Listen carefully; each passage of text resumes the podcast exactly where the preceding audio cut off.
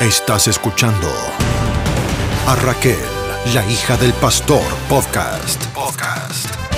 Autora del libro La hija del pastor. Además, es escritora, esposa, pastora, conferencista y entrenadora del equipo de John Maxwell. Pero más que todo, ella es tu amiga. Prepárate para escuchar sus experiencias, temas controversiales, entrevistas y mucho más. A partir de ahora, La hija del pastor podcast. Sean bienvenidos. Comenzamos.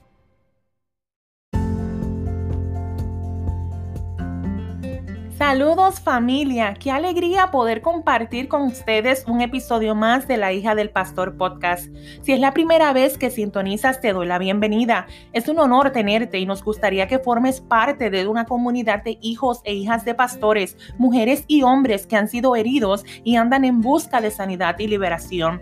Aquí te valoramos, te escuchamos y te entendemos sin juzgar. Recibe de todos mis fieles oyentes y esta servidora un fuerte abrazo.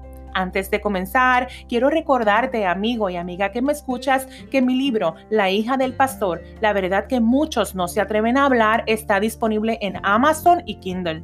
También, si gustas el libro autografiado y vives dentro de los Estados Unidos, puedes contactarme y enviarme tus datos y dirección postal para enviarte el mismo. También tenemos diferentes formas de pago disponible. Una vez lo leas, no olvides dejarnos un review en Amazon y en nuestra página de autora en Facebook bajo Raquel E. Cruz. De esta forma podremos llegar a tantas vidas en necesidad de amor y restauración. También quiero pedirte que por favor me ayudes a dar a conocer esta plataforma e invites a otros a suscribirse en La hija del pastor podcast por Spotify o Apple Podcast, dándole share al mismo y compartiéndolo en tu página. En la aplicación de Apple Podcast podrás dejar tu review con un comentario del episodio de hoy y si el mismo ha sido beneficioso para ti.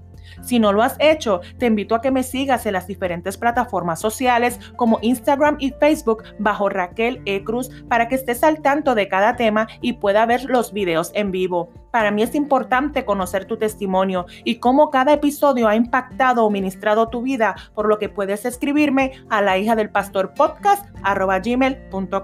Por último, no te quedes con lo recibido, comparte con otros la palabra que ha sido impartida a tu vida. Sabemos lo poderosa que son las redes sociales para hacer correr la voz. Estoy convencida de que todos juntos lo podremos lograr. De antemano, te doy las gracias. Celebramos el episodio número 10. Gracias, gracias amigos y amigas, a ustedes mis fieles oyentes que semana tras semana sintonizan la hija del pastor podcast. No dejen, no dejen de compartir estos poderosos episodios. Para mí es de gran honor, para mí de verdad que yo me disfruto cada vez que tengo que sentarme aquí y poder hablarles a ustedes vivencias y temas que son de bendición, yo sé, para sus vidas. Así que no dejen de compartir estos episodios, no dejes de hablarle a otros, no dejes de comentarme y este, poner las estrellitas de cómo el episodio ha ministrado a su vida, no deje de enviarme mensajes porque de esta forma yo sé si el mensaje está llegando a ustedes y para mí es muy importante. Así que una vez más, muchas, pero muchas gracias. Así que reciban un fuerte abrazo. El tema de hoy es la culpabilidad. Todos nos hemos equivocado en algún momento, claro que sí. Y como resultado de eso, la culpa muchas veces toma lugar en nuestras vidas. ¿Les ha pasado? Les hablaré en este episodio sobre el sentimiento de culpa, qué produce y cómo podemos librarnos de ellas. Así que ponte el cinturón y arrancamos.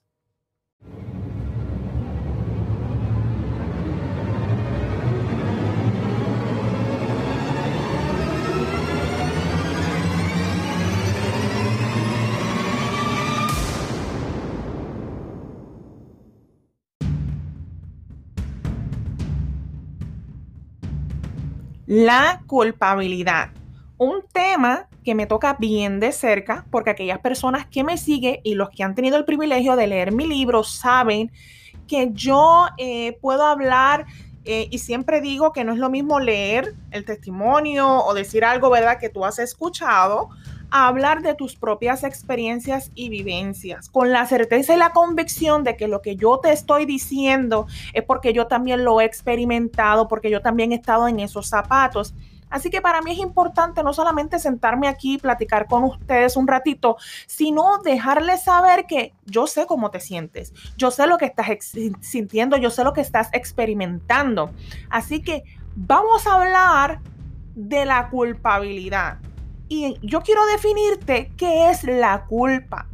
La culpa es un sentimiento desagradable, nacido de la sanción, el señalamiento acusador o la condena producida por algo que hicimos o que no hicimos y debimos haber hecho. Es, es como una autocondenación. Es estar en un juicio donde tú mismo te sientas en la silla del acusado. Vives en un tormento, sufriendo las consecuencias y castigos por tus malas decisiones del pasado. Pero ¿sabes qué? Lo vives en tu presente es como un chantaje. Yo no sé si, si has hecho algo que alguien ha sido testigo y te dicen, cuando vas a hacer algo o te ves que vas a tomar alguna acción, acuérdate lo que hiciste. Acuérdate que yo te vi. Y todo el tiempo te están chantajeando con eso que hiciste. Yo no sé de qué tú te culpas. Quizás puedes tener una culpa porque no honraste a tus padres y ya no están con vida para pedirle perdón. Y esa culpa te persigue. Quizás porque en el pasado te provocaste un aborto. Quizás por haberle entregado tu virginidad a una persona que no te valoró. O haberte entregado a un hombre antes de casarte, antes del matrimonio. Quizás cargas una culpa porque fuiste infiel a tu pareja. O por un divorcio o por no haber luchado por tu matrimonio. También puedes cargar una culpa porque abandonaste a un ser querido o porque fuiste el causante de romper algún matrimonio o porque no buscaste alguna ayuda a tiempo. Quizás la culpa te persigue por haberte ido de tu casa, por abuso sexual, que en verdad eso acarrea otras cosas, pero también la culpa entra por ese trauma debido a que piensas, si yo no hubiera tenido tal ropa puesta, no hubiera sucedido, o si yo no hubiera ido a este lugar, no hubieran abusado de mí, o si yo no me hubiera ido con él, él no hubiera abusado sexualmente de mí. Así que también el abuso sexual muchas veces cargamos con esa culpa. Quizás el haberte enamorado de la persona equivocada o por haberte casado con la persona equivocada. Cargas culpa quizás por no haber estado presente en un lugar y luego te enteras que sucedió una tragedia en ese lugar. Y cargas la culpa porque dices, si yo hubiera estado allí, esto no hubiera sucedido. Si yo hubiera estado allí, yo lo hubiera o yo lo hubiera defendido. También podemos cargar culpas por haberle fallado a Dios. Y sabes que ese sentimiento de culpa, que es lo que te produce, yo sé que te produce tristeza. Te sientes muy triste. Te produce también remordimientos. ¿Por qué lo hice? No lo hubiera haber hecho. Pero ¿por qué lo hice? Y estás constantemente recordando el suceso, la acción, la decisión que tomaste. Estás en un continuo lamento si no lo hubiera hecho si yo le pudiera dar para atrás al tiempo, te produce angustia. Dices, es por mi culpa que estoy viviendo esto, es por mi culpa que está pasando esto. La culpa te produce impotencia. ¿Sabes qué más? Te produce vergüenza. Yo recuerdo un mensaje que, que yo prediqué en un congreso de damas, donde hay muchas mujeres que caminan como la mujer encorvada, mirando hacia el suelo por la vergüenza. No se atreven a levantar el rostro por eso que llevan en la espalda, la vergüenza. También te produce un autocastigo. Estás constantemente, yo me lo merezco. Esto que estoy viviendo, yo me lo merezco. Te produce indignación. Yo no merezco el perdón yo me merezco esto, yo, yo, no, yo soy indigna. Muchas personas la culpa las lleva a consumir drogas o alcohol. ¿Por qué? Porque disque para olvidar. También te produce la culpa una falsa humildad, porque te privas de las bendiciones que Dios te quiere dar.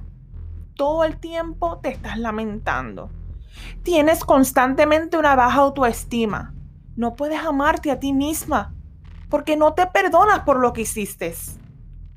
También la culpa te lleva a hacer actos de buenas obras. ¿Por qué? Porque tratas de limpiar tu conciencia. La culpa eh, te hace echarle también la culpa a los demás por tus problemas. Y te hacen vivir en una continua frustración. ¿Tú sabes quién te hace sentir así? El espíritu de culpabilidad. Porque es Él quien te oprime y se enseñorea de tu alma trayendo una profunda intensidad de condenación para postergar el arrepentimiento, para atarte al recuerdo del pasado, a eso que ya hiciste, para traer tristeza a tu alma y que te sientas que eres incapaz de salir del hoyo en que te encuentras y que te declares en victoria. Es él, ese espíritu de culpabilidad que te hace víctima. Y comienzas a decir, es que nadie me entiende. Es que tú no sabes lo que yo hice. Es que lo que yo hice no tiene perdón de Dios. Es que tú no sabes cómo me siento. Y estás todo el tiempo como víctima. Te hace sentir que no hay salvación ni solución para ti. Te mantiene con una herida abierta sin que puedas sanar. Te hace negar la obra redentora de la cruz. Estas personas sufren de tanta condenación que sienten que cuando se les habla, que cuando se les habla de ser libres, ven la libertad como una amenaza a sus sentimientos. Tú sabes que el espíritu de culpabilidad quiere que vivas bajo una intensa nube de tinieblas para que tu alma quede atrapada en cautividad bajo constante tormento. Es Satanás, Señor lo reprenda, el que te acusa día y noche. Apocalipsis 12:10 dice, y oí una gran voz en el cielo que decía, ahora ha venido la salvación, el poder y el reino de nuestro Dios y la autoridad de Cristo, porque el acusador de nuestros hermanos, el que los acusa delante de Dios día y noche, ha sido arrojado. Yo les voy a abrir mi corazón como yo les digo a ustedes que lo voy a hacer y que lo hice a través de mi libro y que lo sigo haciendo a través de estos episodios, porque yo quiero hablar de mi vivencia, yo quiero que sepas que yo eh, también he pasado por ahí, que yo no te estoy hablando algo que yo no he vivido. Cuando yo me aparté de los caminos del Señor, cuando yo fui criada en la iglesia, pero yo me aparté de los caminos del Señor siete años. Y uno apartado de los caminos del Señor, uno comienza a hacer cosas que a Dios no le agrada. Y tu corazón lo sabe. Y tu corazón lo sabe. Las malas decisiones que yo tomé me acarrearon unas consecuencias que tuve que llorarlas. ¿Ok? Y estuvo un tiempo que yo no podía levantarme. ¿Por qué? Porque el espíritu de culpabilidad constantemente me atormentaba. Yo sentía que las decisiones que yo había tomado en mi vida, yo no era digna del perdón. Yo sentía que nunca me iba a poder levantar. Yo sentía que lo que yo estaba viviendo, yo me lo merecía por haber tomado la decisión que yo tomé en aquel entonces. Y eso era lo que me mantenía alejada completamente del Señor. Esto lo que me, me, hacía era aguantar sucesos y cosas que yo sabía que me estaban ahogando, que en algún momento yo sentía que me iba a volver loca, pero sabes que la culpabilidad era mayor, la culpabilidad era mayor porque me hacía a mí eh, pensar que yo me merecía eso que estaba, eh, que estaba viviendo. Y entonces yo no podía levantarme. Yo decía y, recuerdo que llegó el momento que yo dije, mira, si, si esto es lo que me ha tocado vivir por mis malas decisiones, pues así yo me quedaré. Porque llega el momento que tú dices, yo renuncio a todas las metas, a todo lo que yo tenía, yo lo que Dios a mí me habló, ya eso quedó en el olvido, ya eso caducó, ya no, eso no va a poder ser. Porque tomé malas decisiones, porque el Señor no me va a perdonar, porque miren el hoyo que yo misma me metí y seguimos hundiéndonos cada vez más. No fue hasta un día no fue hasta un día que recuerdo que tuve una conversación con una persona y con unas palabras muy sabias. Me hizo reflexionar y me dijo, ¿crees tú que la sangre de Cristo no fue derramada en la cruz del Calvario por ti? ¿Crees que la sangre que derramó Jesús no vale lo suficiente para perdonar tus errores? ¿Ah? Y eso me tocó, me chocó. Llegó el día, recuerdo, era horas eh, de la madrugada. Y ya yo no podía con una desesperación y ya yo no podía con unos acontecimientos que estaban sucediendo en mi vida. Y recuerdo que en medio de la oscuridad yo me tiré al suelo a llorar y fue cuando yo dije, Señor, ya yo no puedo más. Ya yo no puedo más. Y ahí fue que procedí a reconocer mis errores. Y ahí fue cuando por mis labios yo dije, yo he sido la única persona responsable de haber aguantado el propósito de Dios en mi vida por las decisiones que tomé. Yo reconocí que las decisiones que yo tomé me llevaron ¿ok? A un estancamiento espiritual. Y sobre esto yo voy a hablar en mi segundo libro que ya el Señor me está permitiendo escribir. El estancamiento espiritual por decisiones que tomamos y no pensamos en las consecuencias. Pero ¿sabes qué? Tú puedes ser libre de la culpabilidad. Tú puedes ser libre de ese espíritu de culpabilidad que constantemente te acusa, que constantemente te está recordando la decisión que tomaste, lo que hiciste en el pasado y está una y otra vez autocastigándote está constantemente diciéndote, tú no mereces el perdón. Mira lo que hiciste. Pero ¿sabes qué? Es hora de que te acerques al Padre.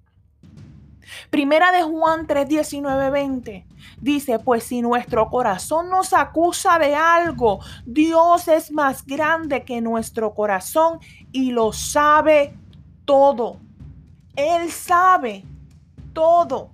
Y aunque nosotros muchas veces no vamos a Él escondiendo nuestras acciones y los pecados porque nos sentimos en vergüenza, porque eso es lo que trae el pecado a nuestra vida, vergüenza.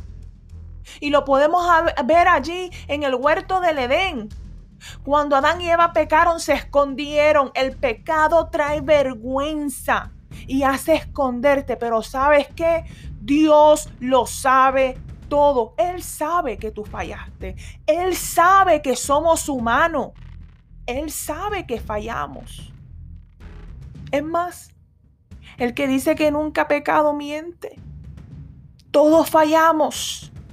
Pero Hebreos 4:16 nos dice, acerquémonos pues confiadamente al trono de la gracia para alcanzar misericordia y hallar gracia para el oportuno socorro. Dice, acerquémonos, no es aléjate, acércate. Acércate al Padre. Fallaste, pero acércate, no te alejes de Él. Y dice confiadamente, ven, acércate aunque hayas fallado y reconoce que fallaste. Pide perdón. Primera de Juan 1.9 dice, si confesamos nuestros pecados, Él es fiel y justo para perdonar nuestros pecados y limpiarnos de toda maldad. Padre, he pecado contra el cielo y contra ti. perdóname. Padre, cometí tal pecado, perdóname, me arrepiento. Perdóname por haber tomado la decisión equivocada. Perdóname por haberle fallado a mis padres. Perdóname por la droga que consumí. Perdóname por el alcohol que consumí. Perdóname por haber caído en el pecado de fornicación. Perdóname por haber cometido el, pecado de, adulterio. Perdóname. Perdóname por haberte mentido. Perdóname. Reconozco mi error. Perdóname. Isaías 1, 18, 31 dice, venid, venid, luego, dice Jehová, y estemos a cuenta. Si vuestros pecados fueren como la grana, como la nieve serán emblanquecidos. Si fueren rojos como el carmesí, vendrán a ser como la blanca lana. Hermoso. Me encanta este verso porque no importa, no importa cuán oscuro el pecado te haya vestido, la sangre de Cristo te limpia. Te limpia las vestiduras. Y vienen a ser como la blanca lana. Proverbios 28:13. El que, el que encubre sus pecados no prosperará.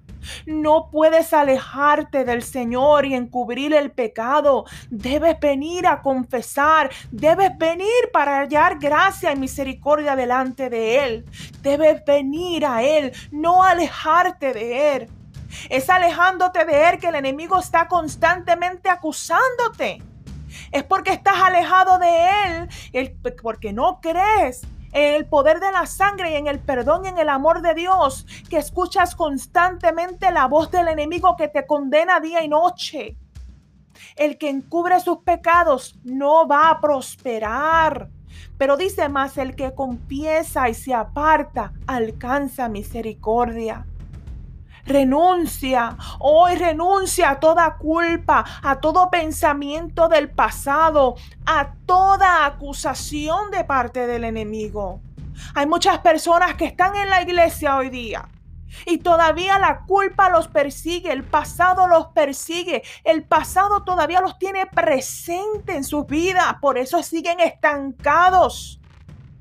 Por eso sigues estancado tú que me estás escuchando porque no has renunciado a ese espíritu de culpa, no has enterrado el pasado, sigue ese pensamiento presente, sigue esa acusación presente. Piensas que lo que hiciste no tiene perdón, piensas que lo que hiciste es el fin del mundo. Pero hoy yo te digo las mismas palabras que me dijeron a mí en aquel entonces. ¿Acaso la sangre del Hijo de Dios no vale? ¿Acaso la sangre del Hijo de Dios no puede limpiarte? Segunda de Corintios 5, 17 dice, de modo que si alguno está en Cristo, nueva criatura es. Mira, las cosas viejas pasaron. Lo que hiciste pasó. El pasado ya quedó atrás. Suéltalo. Suelta el pasado. Suelta eso que hiciste. He aquí.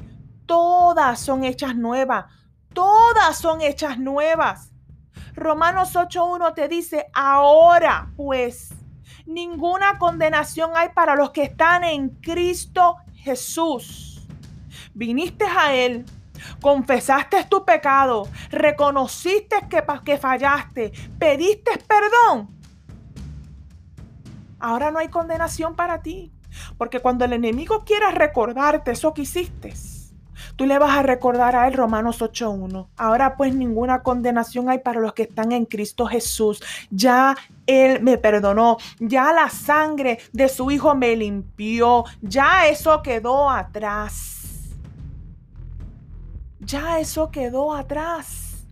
Acepta hoy que eres libre. Declárate libre. Eres libre. Jesús le dijo a aquella mujer que sorprendieron en adulterio. Ni yo te condeno. Entonces, ¿por qué tú te sigues condenando? ¿Por qué tú te sigues sentando en la silla acusadora?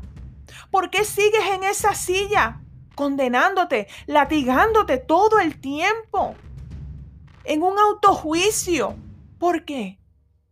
El Señor le dijo, ni yo te condeno, vete y no peques más. Isaías 43, 25 te dice, pero yo, por ser tu Dios, borro tus crímenes. Otra versión dice tus transgresiones y no me acordaré más de tus pecados. Es cuando aceptamos el perdón, cuando aceptamos que Él nos ha perdonado, cuando aceptamos el amor, la gracia la misericordia de Dios, que el Espíritu Santo nos hace sentir esa convicción de que entonces fuimos perdonados, es cuando podemos nosotros entonces experimentar la sanidad de nuestra alma. Es cuando nosotros podemos entonces experimentar la liberación es cuando entonces nosotros podemos ser libres de ese espíritu de culpabilidad que constantemente quiere acosarnos para detenerte, para estancarte, para que tú no camines. Pero hoy, hoy ya es hora de que te levantes y comiences a caminar y a creerle a Dios. Ya no sigas estancado, ya no sigas estancada en eso que tú sabes que ya Dios te habló. Lo que hiciste, mira, ya pasó. Ya no puedes cambiarlo. No te sigas torturando más. No sigas arrastrando esos pensamientos. Tú le sirves a un Dios poderoso. Tú sabes que el poder de Dios es sin límites, cállale la boca al diablo y dirle hasta hoy. Te vas de mi vida, espíritu de culpabilidad. Hoy yo soy libre. Sí, yo fallé. Yo fallé, pero la sangre de Cristo Jesús me limpia. Ya yo pedí perdón, ya yo me humillé y Él me perdonó. Así que te vas. Es hora de que te levantes. Bendiciones.